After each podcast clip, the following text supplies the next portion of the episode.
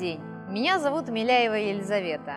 Я сотрудник исторического парка «Россия. Моя история».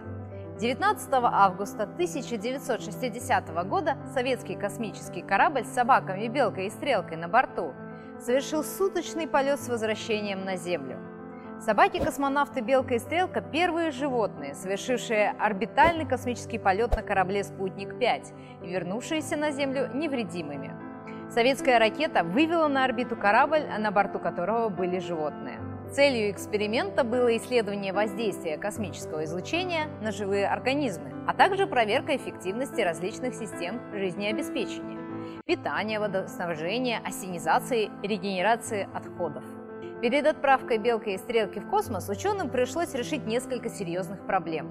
В кабине космического корабля долго не удавалось добиться приемлемой температуры – Собаки с трудом переживали жару.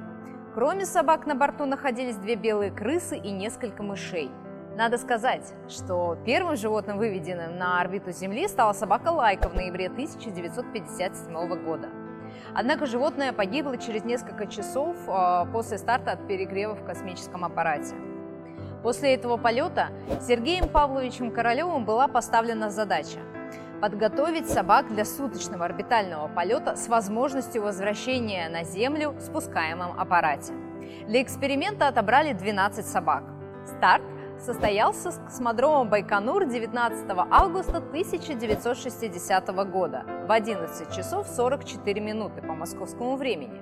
Полет продолжался более 25 часов, за время которого корабль совершил 17 полных витков вокруг Земли.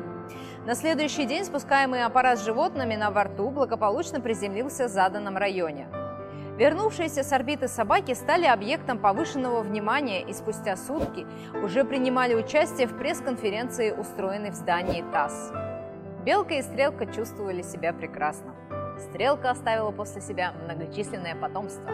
Один из ее щенков, Пушок, был подарен супруге американского президента Жаклин Кеннеди – Сами же собаки-космонавты остались жить при Государственном научно-исследовательском и испытательном институте авиационной и космической медицины и умерли в глубокой старости.